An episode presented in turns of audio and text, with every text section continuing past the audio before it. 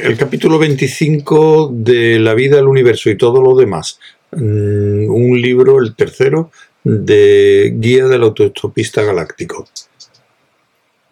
Incluso cuando la nave bistromática sobrevolaba su objetivo, situado en la cima de una pequeña colina en el asteroide de kilómetro y medio de anchura que describía una órbita solitaria y eterna en torno al cerrado sistema estelar planetario de Cricket, sus tripulantes comprendieron que sólo llegaban a tiempo de presenciar un acontecimiento histórico inevitable.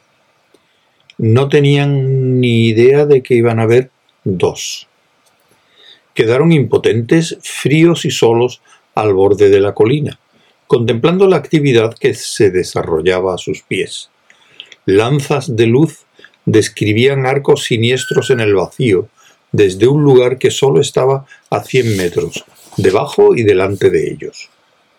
Miraron el acontecimiento cegador. Una extensión del campo energético de la nave les permitía estar allí mediante una nueva explotación de la predisposición de la mente a que le gasten bromas.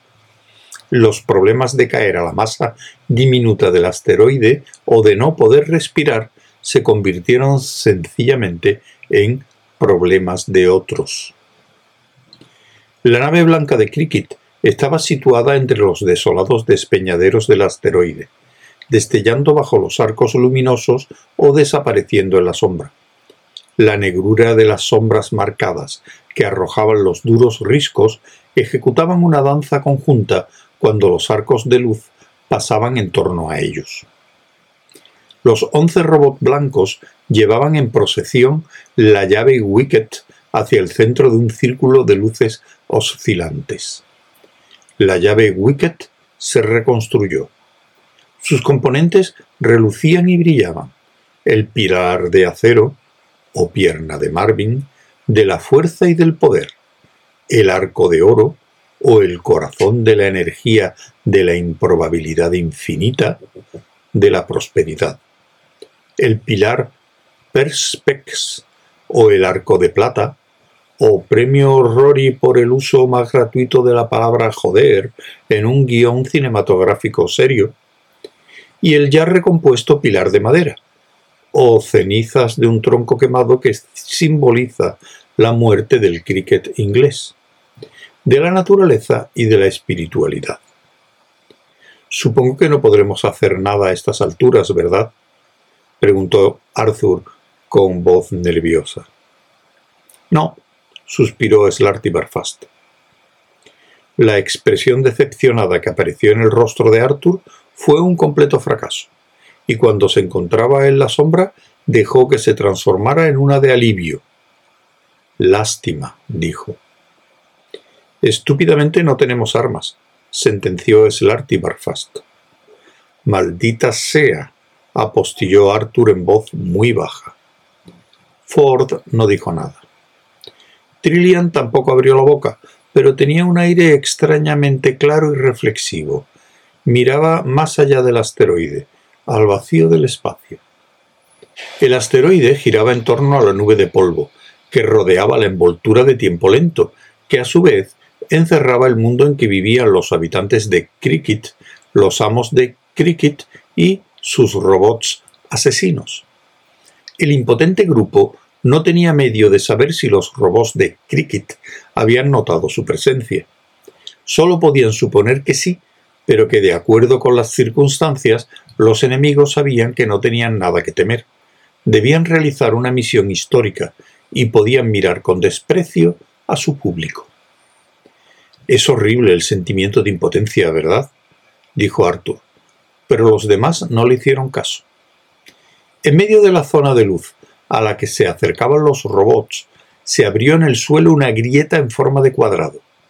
La grieta fue haciéndose cada vez más visible, y pronto resultó que un bloque de terreno de unos dos metros cuadrados se iba elevando poco a poco. Al mismo tiempo percibieron otro movimiento, pero era casi subliminal, y por unos instantes no estuvo claro si aquello lo que se movía. Luego sí, el asteroide se movía. Se acercaba despacio a la nube de polvo, como si tirara de él un pescador celestial arrastrándolo con su caña a las profundidades. Iban a hacer en la vida real el viaje por la nube de polvo que ya habían hecho en la Cámara de Ilusiones Informáticas. Permanecieron en silencio, paralizados. Trillian frunció las cejas. Pareció que pasaba una eternidad. Los acontecimientos empezaron a sucederse con vertiginosa lentitud cuando el costado principal del asteroide penetró en el vago y blando perímetro exterior de la nube. Y pronto se vieron inmersos en una oscuridad tenue y vacilante. Fueron atravesándola débilmente conscientes de formas vagas y de espirales indistinguibles en la oscuridad, salvo con el rabillo del ojo.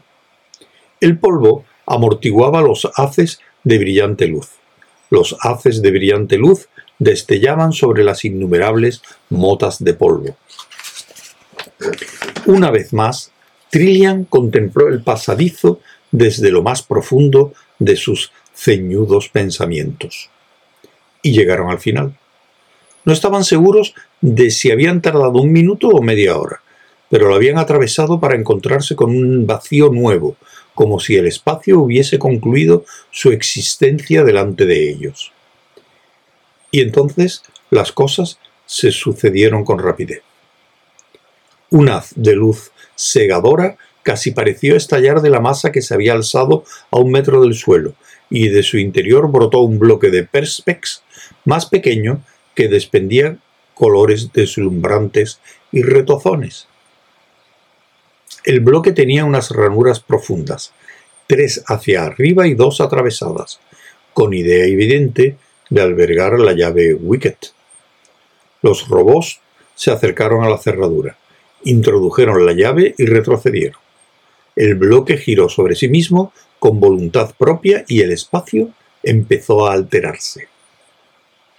El espacio recobró la existencia pareciendo revolver en sus órbitas los ojos de los observadores. Se encontraron mirando, cegados, a un sol deshilachado que se presentó ante ellos donde solo unos segundos antes ni siquiera había habido espacio vacío. Pasaron unos momentos antes de que se dieran cuenta suficiente de lo que había pasado y se pusieron las manos sobre los ojos aterrorizados y ciegos. En esos breves instantes percibieron que una mota diminuta cruzaba despacio el ojo de aquel sol. Retrocedieron tambaleantes y oyeron resonar en sus oídos el tenue e inesperado canto de los robots, que gritaban al unísono. Cricket, cricket, cricket, cricket. El sonido les dio escalofríos. Era áspero, frígido, vacío, era mecánico y lúgubre. También era triunfal quedaron tan pasmados por aquellas dos conmociones sensoriales que casi se perdieron el segundo acontecimiento histórico. Zaphod Bibelbrox, el único hombre de la historia que sobrevivió a un ataque de los robots asesinos, salió corriendo de la nave de guerra de Cricket. empuñaba una pistola mata. Vale, gritó. La situación está absolutamente controlada igual que este momento del tiempo. El único robot que guardaba la escotilla de la nave blandió en silencio el bate aplicándolo a la nuca izquierda de Zafod. ¿Quién diablos ha hecho eso? dijo la cabeza izquierda, cayendo hacia adelante de mala manera. La cabeza derecha miró atentamente hacia una distancia media. ¿Quién ha hecho qué? dijo. El bate llegó a la nuca derecha. Zafod midió el suelo con todo su cuerpo, adoptando una forma bastante extraña. Al cabo de unos segundos, concluyó todo el acontecimiento. Unas cuantas descargas de los robots fueron suficientes para destruir la cerradura para siempre. Se partió, se fundió y sus piezas se dislocaron. Sombríamente y casi podría decirse con aire decepcionado, los robots se encaminaron de vuelta a la nave de guerra, que desapareció con un zumbido. Trillian y Ford descendieron frenéticamente por la inclinada cuesta hacia el cuerpo oscuro y quieto de Zaphod Bibelbrox.